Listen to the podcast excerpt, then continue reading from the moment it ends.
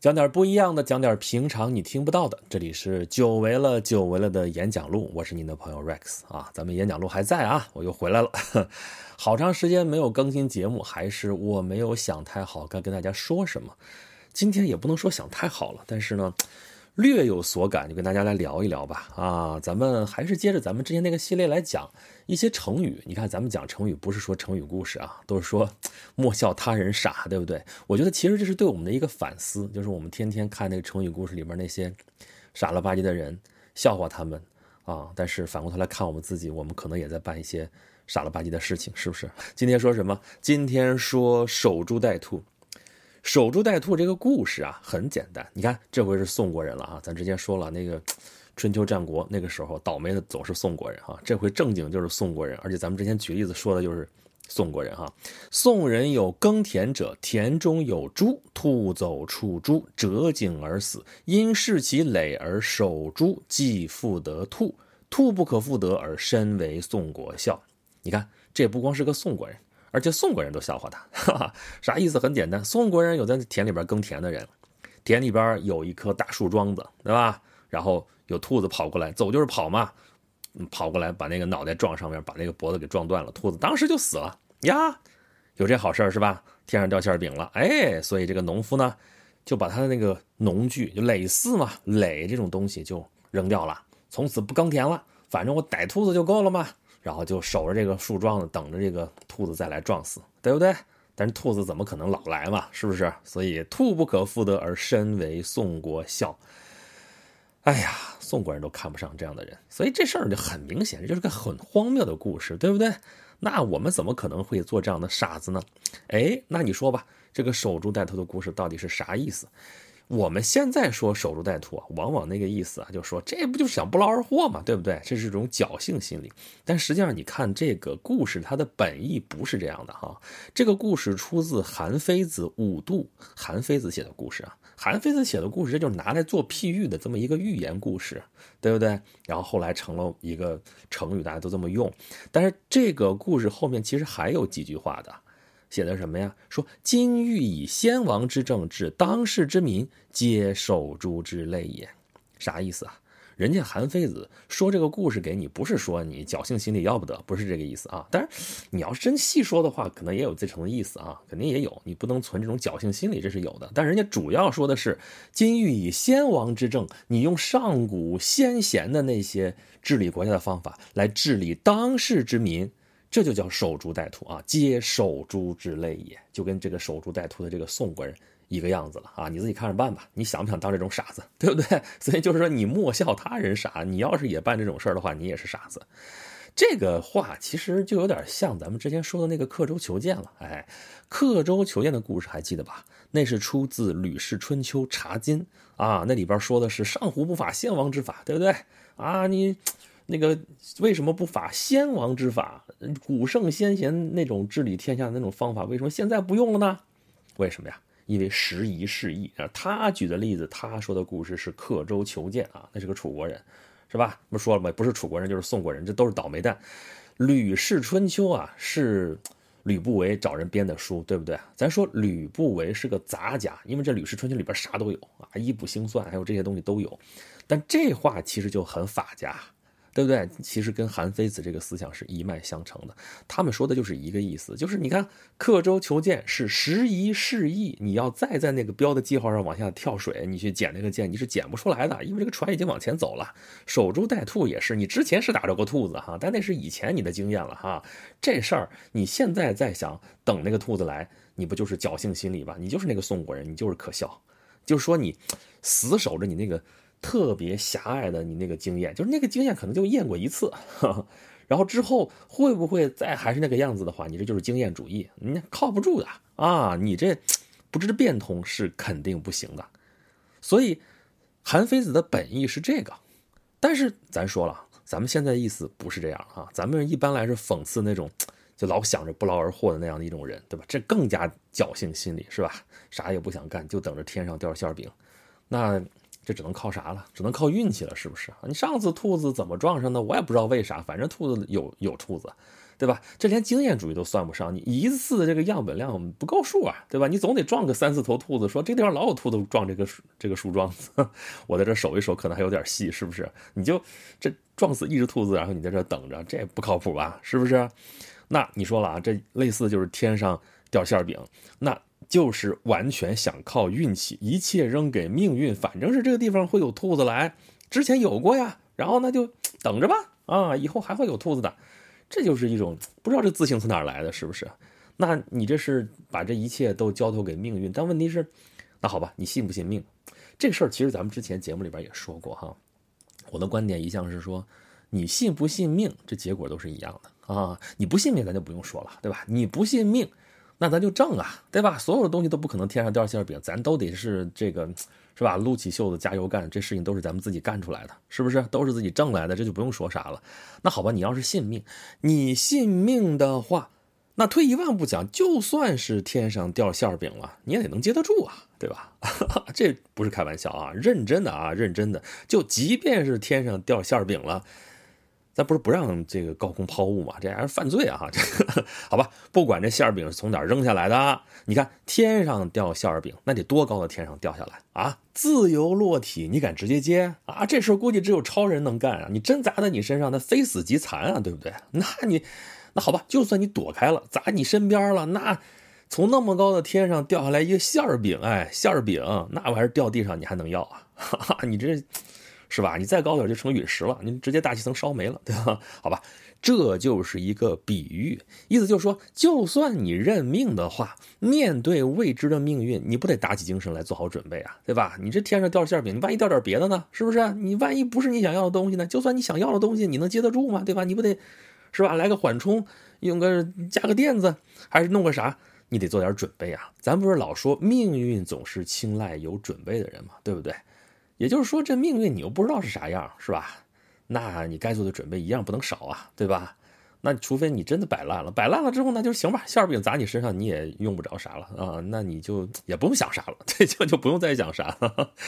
但是要准备归准备啊，莫名其妙的准备就不要做了，啊。比方说咱就说守株待兔，明白？我这等兔子的时候，我把这个锅都架上了啊，水都烧开了啊，我要请客啊，请客的朋友我都邀请好了，都坐到桌子边上了啊，这个刀叉都准备好了，那个餐巾都都都都都装好了哈，就差兔子了，这不行吧？你要做的准备，你不能说是这种享受型的吧？啊，得是那种获得型的，是不是？但是你看，咱们这当开玩笑的说的，说的哈哈一乐，对不对？但实际上啊，你要真是较真儿的话，哈。守株待兔的那个人，你说是宋国人，咱再怎么笑他，他比我们其实很多人也幸运多了啊！至少他还抓到过兔子，对不对？守株待兔的前提是真之前有过一只兔子过来，在这个树桩子撞死过。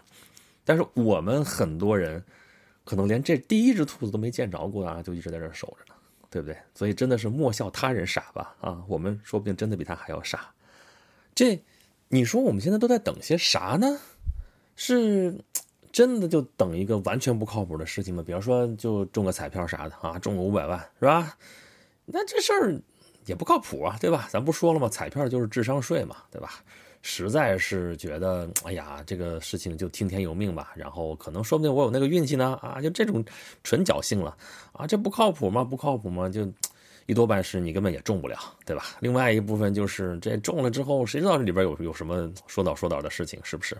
而且 最要命的是，就说中个五百万吧，啊，二十年前好像这真不少钱了，但是现在好像也不能让人有多大的激动，是不是啊？你这五百万，你拿到手也就四百万，是吧？啊，在北京连半套房子你都买不了啊，也不能对你的这个 人生产生多本质性的一个改变。当然，你要真是这个馅饼砸到你头上的话，那还是件挺开心的事情啊。但是这个事情，那不就是守株待兔嘛，对不对？那还有什么事情啊？比方说。升职加薪，啊，这个事情，我们多半还是认为应该是要去努力工作的，对不对？你努力表现，好好的怎么的才行？那你这玩意儿要靠运气，那怎么弄啊？但你说，你说我我就不喜欢点头哈腰，我不喜欢媚上欺下，那那我就等着呗，对吧？这事儿可能你看我那么正直，你看我这个事儿会这样吧？不知道哈，这也多少有点这个。呃，守株待兔的事儿是不是？那你说熬资历，我就等着吧，反正总也轮也轮得到我。那你真不好说，这事儿你没点关系，没点门路，没点心眼儿，你也没啥戏啊，是不是？那其实有的人都不是等啊，你干脆就摆烂了，反反正这事儿也轮不到我，无所谓了，有工作就不错了，那混吃等死，都这样的心态，好像也不能让人多激动，是不是？这不是什么乐观的态度，也是不是？所以你要这么说的话。那傻不愣登等着，说不定还算是心态积极的，是不是？那再有等什么？等一份感情，是不是？可这个东西等得来吗？但是你不等能怎么办呢？你说你撒我一圈，你说你也没看着啊，对不对？你看着了，你相中了，那这事儿吧，你说要就能有吗？啊，就这种事儿吧，就你说打小我们碰到的事儿啊，你比如说学习也好，你比如说你的什么什么事儿也好，你身上的什么什么事儿也好，你碰到的其他的一些事儿。大部分事情你还是能做点决定的，对不对？你说这事儿我要怎么干，我要怎么弄啊？我做出来什么样？反正你你们爱咋地咋地，反正我就那么干了，干了结果我自己承受。但问题是，就这事儿吧，你一个人说了不算啊，对吧？这事儿得是两个人的合谋，所以对很多人来说，这个事儿就属于无所措手足啊。那这事情就显得很神秘的那种感觉，也是最让人五味杂陈的，对不对？那你要说你完全没点经历的话，你可能就真的是纯守株待兔啊！你就想象那个兔子什么什么样，反正你也没见着呢啊，它还没有一个兔子在你这儿撞死呢。然后你就你就跟刚才咱们说的一样了哈，你这火都已经点着了啊，水都已经烧开了，就在这等着兔子，就差兔子了，是吧？但你要是真经历过这事儿呢，那还真也是就咱说这个这个守株待兔这个本意了啊！你这兔子在这撞死过呀。那我就在这守着呗，下一只兔子可能还在这儿，或者上一只兔子万一它不长眼，它活过来了，它又它又过来了呢，对不对？所以我说，为什么这个系列叫莫笑他人傻呢？就是你看着守株待兔这人好傻好傻好傻，我们都笑话他，这是我们肯定干不出来这种事儿。但是我们不就在干这事儿吗？对吧？你要之前没见过兔子的啊，你在这等着；之前见过兔子，那就更加笃定了，说我就在这守着呗。兔子上次就从这儿撞死的，那下次。甭管是不是这只兔子吧，啊，反正它还会在这儿撞死，我就在这儿守着就好了。我就想到了之前我们流行的一首歌啊，就我年轻的时候的歌了哈，二十多年前了哈，就是那个 Right Here Waiting，对吧？Richard Marx 那歌哈，Wherever you go, whatever you do, I will be right here waiting for you. Whatever it takes, oh how my heart breaks, I will be right here waiting for you. 这个。 这是表达的思念啊，人家是真不是守株待兔，这是 Richard Marx 为他的爱妻写的。但是你说单就这歌词的话，是不是也可以理解成我就在这儿等待的某一个人？这个人其实还不知道在哪儿呢，要么就是不知道在哪儿，要么就是知道在哪儿，反正是没跟你在一块儿啊，就是物理上没在一块儿，然后心理上可能也没在一块儿。如果是这样的话，那你这个守株待兔可就有的守了哈。那这首歌呢？Right here waiting，我们中文翻译成啥呀？翻译成此情可待啊！这个翻译其实蛮好的哈。这是李商隐的一首诗啊，对吧？这诗里边有这么一个词儿叫“此情可待”啊。怎么说来着？“此情可待成追忆，只是当时已惘然啊。”这是李商隐著名的。锦瑟，对吧？锦瑟无端五十弦，一弦一柱思华年。庄生晓梦迷蝴蝶，望帝春心托杜鹃。沧海月明珠有泪，蓝田日暖玉生烟。此情可待成追忆，只是当时已惘然。啊，这首诗是李商隐著名的诗篇啊，《锦瑟》。李商隐其实有好多诗的著名的都是。无题，对吧？那你说这首《锦瑟》，锦瑟其实你看“锦瑟无端五十弦”，也就是开头俩字儿，其实这跟无题也没什么区别啊。锦瑟，那这首诗到底写啥的？历来都是有争议。这诗写的就朦朦胧胧，让你觉得，你说他是写爱情吗？写悼念亡妻吗？还是写他自己啊？你拿这堆意象来自况啊？还是说他就是在写锦瑟？一听人听那个弹曲了，然后有所感，就写了这么一个。不知道啊，咱们就是，所以这个诗为什么要品呢？就得自己咂嘛。你看“锦瑟无端五十弦”啊，咱就这么平平常常这么说过去，好像没什么感觉。但是你要琢磨啊，瑟瑟是一种乐器啊，琴瑟、琴瑟都是弦乐器哈。琴嘛，咱们现在一般是七弦琴啊，原先有三弦、五弦，后来现在咱们常见的仲尼式是七弦琴，这是古琴。瑟呢，咱们现在见到的瑟一般是二十五根弦，但是在这诗里边写的是锦瑟无端五十弦，怎么那么多呢？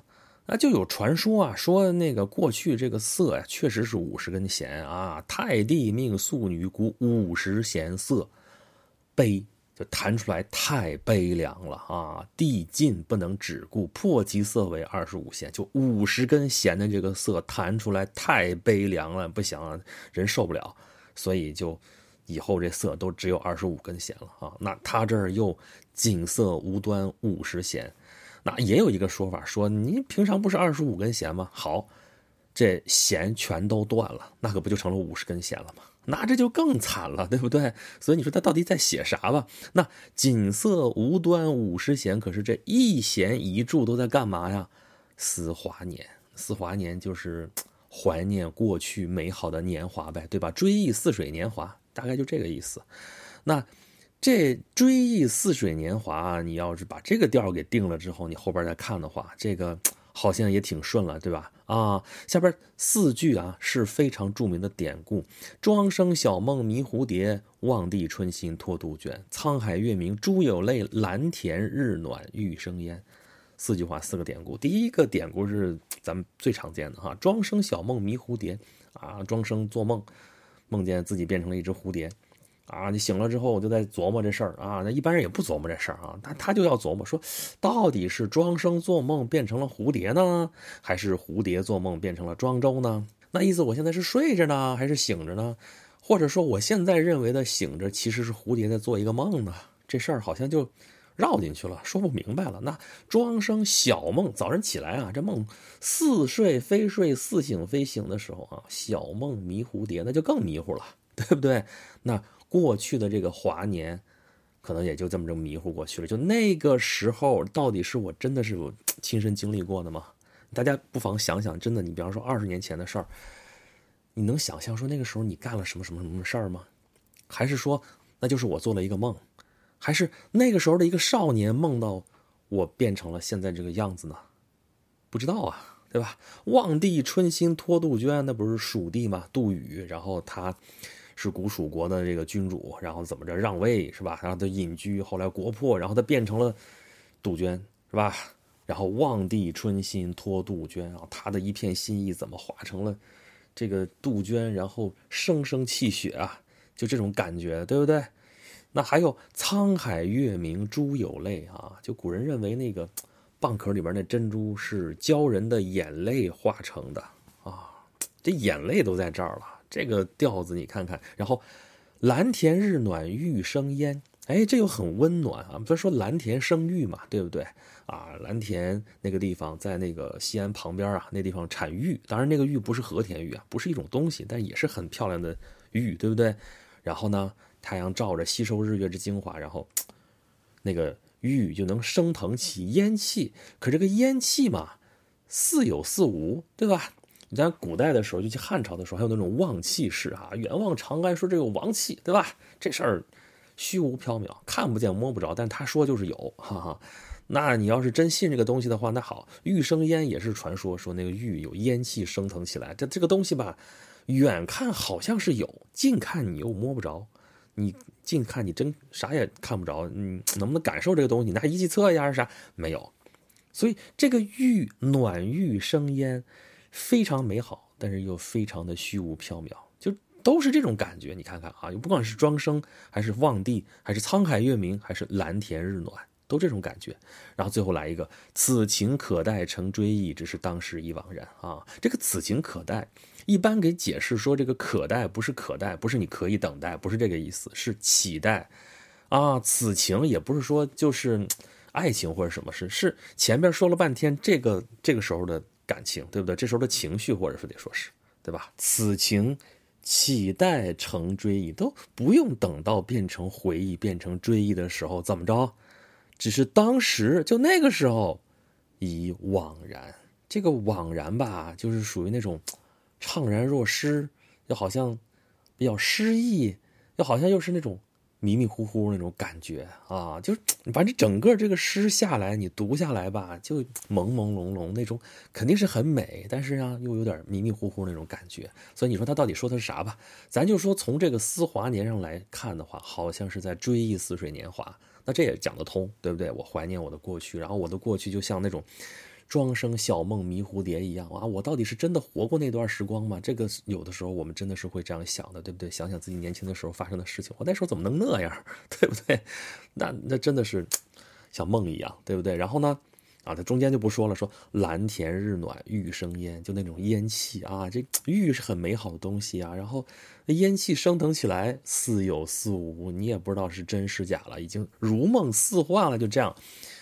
当然，你最后那两句话吧，你说啊，刚才那是通常的一个理解，但是你要说理解成说真的就是此情可待成追忆，那就等着吧。哎，这就是字面上跟咱们今天说的一个守株待兔好像能挂点钩，对吧？那我怎么着？等着，你能等回来啥吗？你守着这个那个过去的这个年华，你还能等回来是怎么着？但是可能人就那么傻傻的在这等着呗，就真感觉好像守株待个兔一样，这个兔子能。再在我这再撞一下啊！我之前这兔子在我这撞死过呀啊！它是不是还会再来？那青春不会再来，然后年华过去的年华不会再来，但这种感觉说不定还会再来呢，对不对？就算不会再来，我想着是不是也能，对吧？当时一惘然，现在也有点惘然，但这个惘然说不定也是一种美好呢，对不对？这就是。哎呀，怎么就咱从这个 守株待兔说到了李商隐这首诗？可能就真的是字面上那个连接，对吧？守株待兔，此情可待啊！你此情可待，可以想说，是真的有一份感情可以等待啊。但是他原诗那个意思解释成期待，你那个时候就怎么怎么着，咱不管他啊，咱就说字面上的话。你看这个词，你说此情可待，我在这等着吧，反正这感情可以等等得来，是不是？咱们就强这么解。这也是一种说法，但因为很多人可能真的在做这样的事情，对吧？然后我当初啊，真的是快二十年前了，写过一个剧本啊，《人和牛排的恋情》。当时有这么一句话，就是等待是一件多么难熬的事情，生命就这样在无尽的等待中消磨殆尽。啊，也就是说，其实对于很多人，很多时候来说。除了等待，好像也没有别的事情可做，对吧？我们是说，我们等待的过程当中，我们可以做点准备，对吧？但是他到底会不会来，甚至那个他到底是什么东西，我们都不知道啊！这又让我想到等待戈多啊，咱们之前分析过等待戈多的戈多到底是个啥东西，是不是个人都不知道，对吧？当然这是先锋戏剧，他用的这么一个。一个场景，这么一个意象来说这个事儿，对吧？他可能在说现在生活如何如何，我们好像都在等待什么东西，但是，但说句话，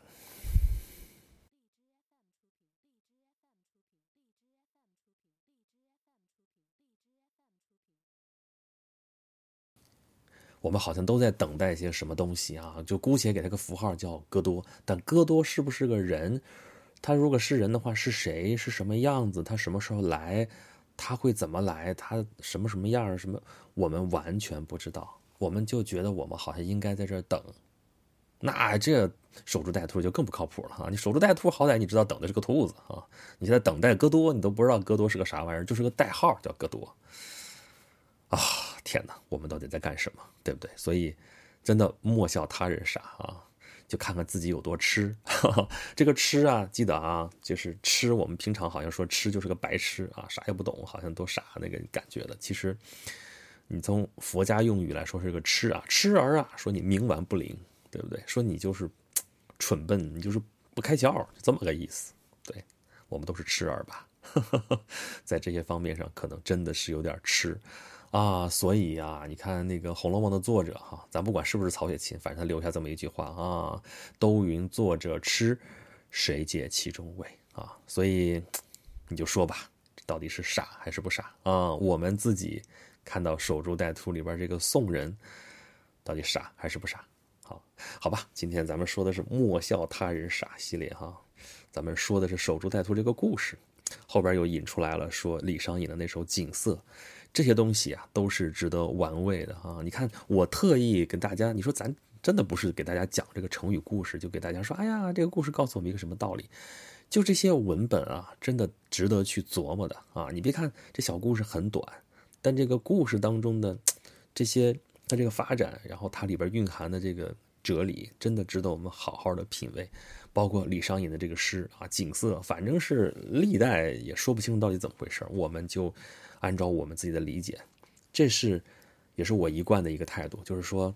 咱甭管经典，我们去理解，你甭管它是对还是错啊，你自己看了之后，你当时有什么样的感觉？